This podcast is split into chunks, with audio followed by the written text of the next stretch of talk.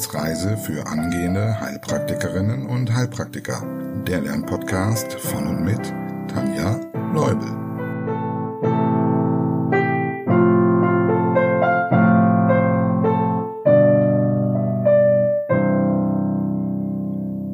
Hallo und herzlich willkommen zu Folge Nummer 9 unseres Podcasts. Und heute heißt es wieder, Markus fragt, wir antworten. Es geht heute um das Kapitel Gewebe und falls du alle Episoden dazu gehört und gelernt hast, dürfte nichts schiefgehen. Also, bist du bereit? Und Markus, bist du es? Ich bin bereit. Hallo erstmal. Aber bevor wir loslegen, ein kleiner Hinweis in eigener Sache. Tanjas Kaffeeverbrauch ist nämlich seit Beginn dieses Podcastes, der jetzt genau einen Monat läuft, enorm gestiegen. Wenn du uns also vor dem finanziellen Ruin bewahren und Tanja einen Kaffee ausgeben möchtest, kannst du das ab sofort gerne tun. Einen entsprechenden Link zu Kofi findest du in der Podcast-Beschreibung. Aber nun, lass uns loslegen. Wie ist Gewebe definiert? Gewebe ist ein Verbund gleichartig differenzierter Zellen. Wie heißt die Vergrößerung des Gewebes durch Vermehrung der Zellzahl? Hyperplasie. Und wie heißt die Vergrößerung des Gewebes ohne Vermehrung der Zellzahl? Hypertrophie. Wie viele Gewebearten gibt es im menschlichen Körper? Vier. Nenne sie. Epithelgewebe, Bindegewebe, Muskelgewebe und Nervengewebe. Beschreibe die Aufgaben von Epithelgewebe. Epithelgewebe deckt innere und äußere Körperflächen, das heißt es dient zum Schutz, zur Reizaufnahme und zum Stoffaustausch. Außerdem bildet es Drüsengewebe und sezerniert damit wichtige Sekrete und Hormone. Nenne die Kennzeichen von Epithelgewebe bzw. die Besonderheiten im Vergleich zu anderen Gewebearten. Die Zellen sitzen dicht an dicht, also keine Zwischenzellflüssigkeit. Sie sitzen einer Basalmembran auf, es gibt keine Gefäße und die Versorgung erfolgt durch Diffusion vom darunterliegenden Bindegewebe über die Basalmembran. Welche Form unterscheidet man? Nach ihrer Größe unterscheidet man Plattenepithel, kubisches Epithel und zylindrisches Epithel. Nach der Schichtung unterscheidet man einschichtig, mehrschichtig und mehrreihig. Wo liegt der Unterschied zwischen mehrschichtigem und mehrreihigem Epithel? Bei mehrschichtigem Epithel hat nur die untere Reihe der Epithelzellen Zugang zur Basalmembran. Das heißt, je höher die Zellen sitzen, desto schlechter die Versorgung. Bei mehrreihigem haben alle Epithelzellen Zugang zur Basalmembran, sind aber nur unterschiedlich hoch. Wo liegt der Unterschied zwischen endokrinen und exokrinen Drüsen? Endokrine Drüsen besitzen keinen Ausführungsgang. Sie geben Hormone direkt ans Blut oder das umliegende Gewebe ab. Exokrine Drüsen geben Sekrete über einen Ausführungsgang ab und die letzte Frage zum Epithelgewebe. Es gibt verhornendes und nicht verhornendes, zilientragendes und nicht zilientragendes Epithel. Welche beiden Arten von Zilien kennst du und welche Aufgabe haben sie jeweils? Kinozilien sind beweglich. Sie transportieren Stoffe weiter. Mikrovilli sind unbeweglich. Dieser Bürstensaum, wie Mikrovilli auch genannt werden, hat vor allem die Aufgabe, die Resorptionsoberfläche zu vergrößern. Okay, kommen wir zur nächsten Gewebeart, dem Bindegewebe. Nenne die Aufgaben. Wie der Name schon sagt, Bindegewebe verbindet Gewebe und Organe untereinander und dient als Verschiebeschicht. Außerdem stützt, schützt und ernährt es, zum Beispiel als Stroma oder unter der Basalmembran und natürlich als Knorpel und Knochen. Zähle die Bindegewebsarten auf. Wir haben sechs bis sieben, je nach Literatur. Da wären zu nennen lockeres Bindegewebe, straffes Bindegewebe, Knochen, Knorpel, Fettgewebe, retikuläres Bindegewebe und, je nach Literatur, das Blut. Was ist das gemeinsame Merkmal aller Bindegewebsarten? Es ist zusammengesetzt aus Zellen und Zwischenzellsubstanz. Nenne zwei alternative Fachbegriffe für den Begriff Zwischenzellsubstanz. Extrazellulärmatrix und Interzellarsubstanz. Woraus besteht diese Zwischenzellsubstanz? Die Zwischenzellsubstanz besteht aus Grundsubstanz, Wasser und Fasern. Welche Fasern gibt es im Bindegewebe und worin unterscheiden sie sich? Es gibt Kollagene und elastische Fasern. Kollagene Fasern sind zugfest. Überall dort, wo Stabilität gebraucht wird, werden also mehr kollagene Fasern vorliegen. Elastische Fasern sind, naja, wie der Name schon sagt, elastisch. Sie kehren nach einer Dehnung in ihre ursprüngliche Form zurück und lassen sich vermehrt dort finden, wo das wichtig ist. Als Sonderform der kollagenen Fasern sind noch die Retikulinfasern zu nennen.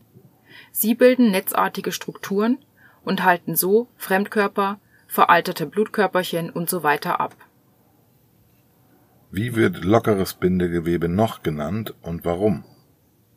Es wird interstitielles Bindegewebe genannt, weil es den größten Teil des Zwischenzellraums, also des Interstitiums bildet. Im retikulären Bindegewebe nennen wir die Zellen Retikulumzellen. Was ist das Besondere an ihnen? Sie stellen nicht nur die Retikulinfasern her, sondern können auch phagozytieren, also haben sie als Fresszellen auch eine Abwehrfunktion. In welche beiden Arten unterscheidet man Fettgewebe und wo ist es zu finden? Man unterscheidet in Baufett und Speicherfett. Baufett finden wir an Handtellern, Fußsohlen und Gesäß, also da, wo große Beanspruchung stattfindet, und als schützende Kapsel um Augäpfel und Nieren herum. Speicherfett finden wir als Unterhautfettgewebe, im Bauchraum, als Gekröse und als Fettanhängsel im Darm. Warum regeneriert Knorpel nur sehr langsam? Weil Knorpelgewebe gefäßfrei ist. Es muss durch Diffusion von der Knorpelhaut aus ernährt werden. Wie bildet sich Knochengewebe? Durch Verknöcherung, also Ossifikation. Am häufigsten durch chondrale Ossifikation. Also erst Bindegewebe, dann Knorpel, dann Knochen. Manchmal auch durch desmale Ossifikation. Also erst Bindegewebe und dann direkt Knochengewebe. Welche drei Knochenzellarten gibt es und welche Aufgabe haben sie jeweils? Es gibt Osteoblasten, sie bauen die Grundsubstanz und die Fasern auf. Die Osteozyten erhalten den Knochenstoffwechsel. Und die Osteoklasten bauen Knochengewebe ab. Nenne vier Aufgaben des Knochengewebes. Stützfunktion. Es bildet zusammen mit dem Knorpelgewebe den passiven Bewegungsapparat. Dann haben wir die Schutzfunktion. Es liegt um Organe herum. Blutbildung im roten Knochenmark und Speicherfunktion. 99 Prozent des Kalziums sind zum Beispiel in Knochen gelagert. Beschreibe den Aufbau eines Röhrenknochens und benutze dabei die Fachbegriffe. Wir haben zwei Gelenkenden, also die Epiphysen. Hierin befindet sich die Spongiosa, ein schwammartiges Bälkchenwerk mit rotem Knochenmark. Dazwischen befindet sich ein Knochenschaft und dieser besteht von innen nach außen aus einer Füllung beim Erwachsenen ist das das gelbe Fettmark und bis zur Pubertät ist das das rote Fettmark, äh, Entschuldigung, das rote Knochenmark. Dann kommt die innere Knochenhaut, sie wird Endost genannt. Dann der Knochenmantel, also die Kompakta und die äußere Knochenhaut, das Periost. Beschreibe, durch welche Besonderheiten der Körper es schafft, Knochenzellen zu ernähren, obwohl sie von Kalksalzen umgeben sind. Vom Periost aus ziehen Querkanäle, man nennt sie auch Volkmann-Kanäle, ins Innere. Dort verlaufen die Zentralkanäle, also die Havers-Kanäle. Von diesen aus werden die Osteozyten durch die Fusion ernährt. Damit dies funktioniert, bilden die Osteozyten lange Zytoplasma-Ausstülpungen, damit alle Zugang zu den Havers-Kanälen haben. Wir kommen zum Muskelgewebe. Nenne drei Aufgaben von Muskelgewebe. Bewegung durch Kontraktionsfähigkeit, Aufrechterhaltung der Körperwärme, Speicherorgan, zum Beispiel Glykogen. Nenne die Muskelgewebearten. Da wäre die quergestreifte Muskulatur, das glatte Muskelgewebe und das Herzmuskelgewebe. Grenze das glatte Muskelgewebe vom quergestreiften ab, indem du die fünf Merkmale vergleichst. Glattes Muskelgewebe arbeitet rhythmisch, quergestreiftes Muskelgewebe nicht. Das glatte Muskelgewebe arbeitet langsam, quergestreiftes Muskelgewebe schnell oder auch langsam. Die glatte Muskulatur arbeitet autonom, die quergestreifte Muskulatur erhält die Impulse zum Zusammenziehen vom zentralen Nervensystem. Viertens, die glatte Muskulatur arbeitet unwillkürlich, quergestreifte Muskulatur ist dem bewussten Willen unterworfen. Und fünftens, glattes Muskelgewebe besitzt eine hohe Plastizität, quergestreiftes Muskelgewebe erschlafft nach längerer Kontraktion. Beschreibe den Aufbau eines Skelettmuskels. Von klein nach groß wären da zuerst die dünnen und dicken Eiweißfäden, also die Aktin- und Myosin-Filamente. Sie schließen sich zu Myofibrillen zusammen. Mehrere Myofibrillen zu Muskelfaserbündeln. Mehrere Muskelfaserbündel zu einem Muskel. Zwischen den einzelnen Einheiten haben wir die Bindegewebshüllen mit den Gefäßen. Wie kontrahiert ein Muskel? Durch Ineinanderschieben der Aktin- und Myosin-Filamente.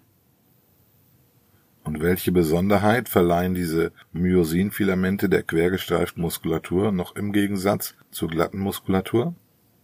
Durch die Anordnung, man sagt dazu auch Sarkomere, der Myosin-Filamente, kann man unter dem Mikroskop eine Querstreifung sehen. Bei der glatten Muskulatur nicht, weil die Filamente hier ungeordnet vorliegen.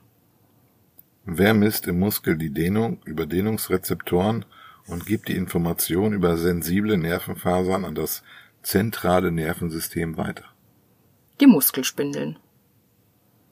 Welche Merkmale besitzt Herzmuskelgewebe? Es arbeitet rhythmisch, es arbeitet autonom, es arbeitet unwillkürlich und schnell und die Myofibrillen sind geordnet, also auch hier ist eine Querstreifung unter dem Mikroskop zu erkennen. Welche Möglichkeiten haben Muskelzellen, um an die benötigte Energie für die Kontraktion zu gelangen? Zum einen durch das in ihnen gespeicherte Adenosin-Triphosphat. Wenn das aufgebraucht ist, durch das in ihnen gespeicherte Kreatinphosphat. Das heißt, ein Phosphat wird abgespalten plus ADP, also Adenosin-Diphosphat, ergibt dann wieder Adenosin-Triphosphat, ATP. Oder durch aerobe oder anaerobe Glykolyse. Wir kommen zum letzten Gewebe, dem Nervengewebe. In welche beiden Arten teilt man das Nervensystem ein nach der Topographie.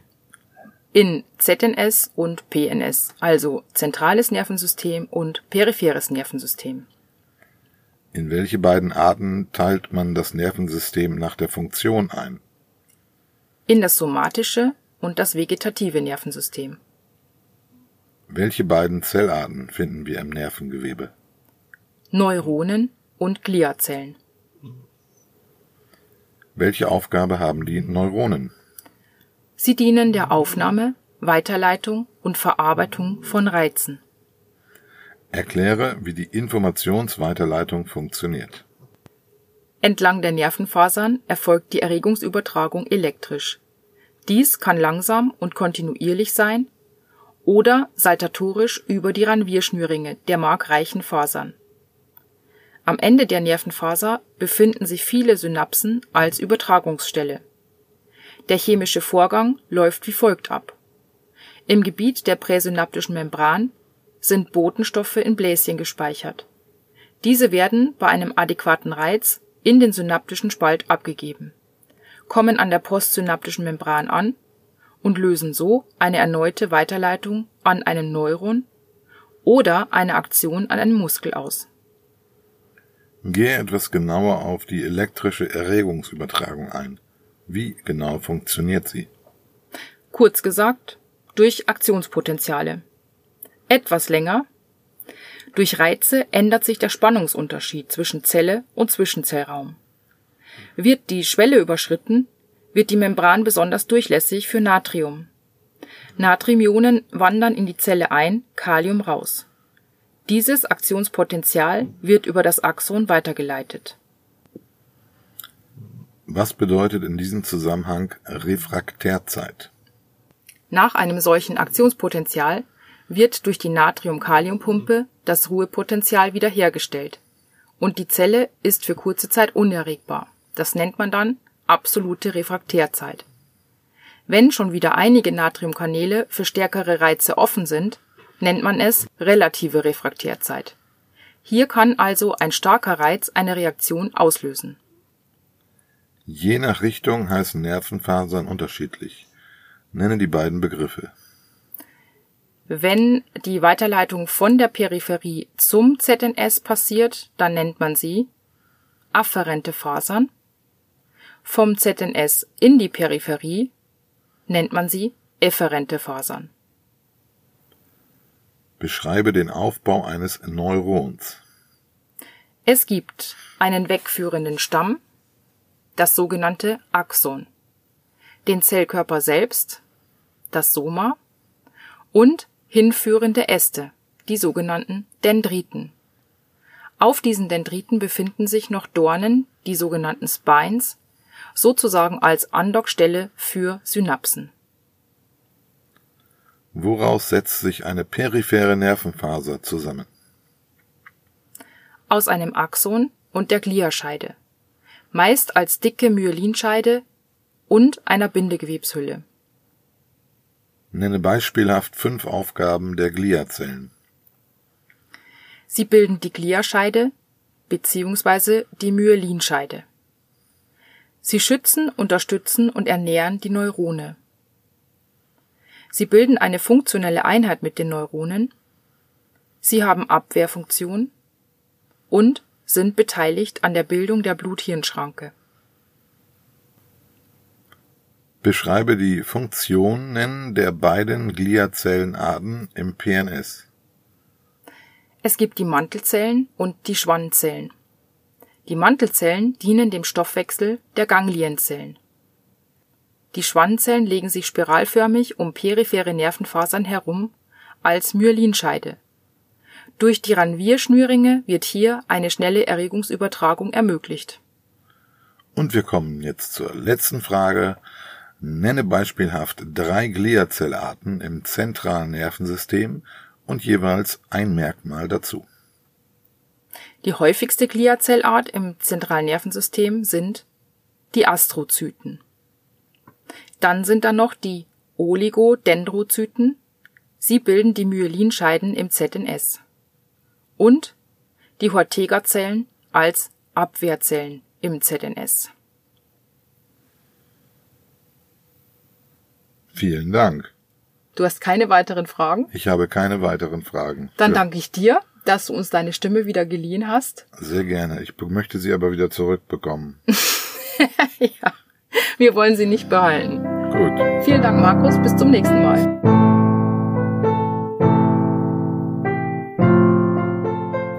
Das war eine Etappe auf der Wissensreise für angehende Heilpraktikerinnen und Heilpraktiker.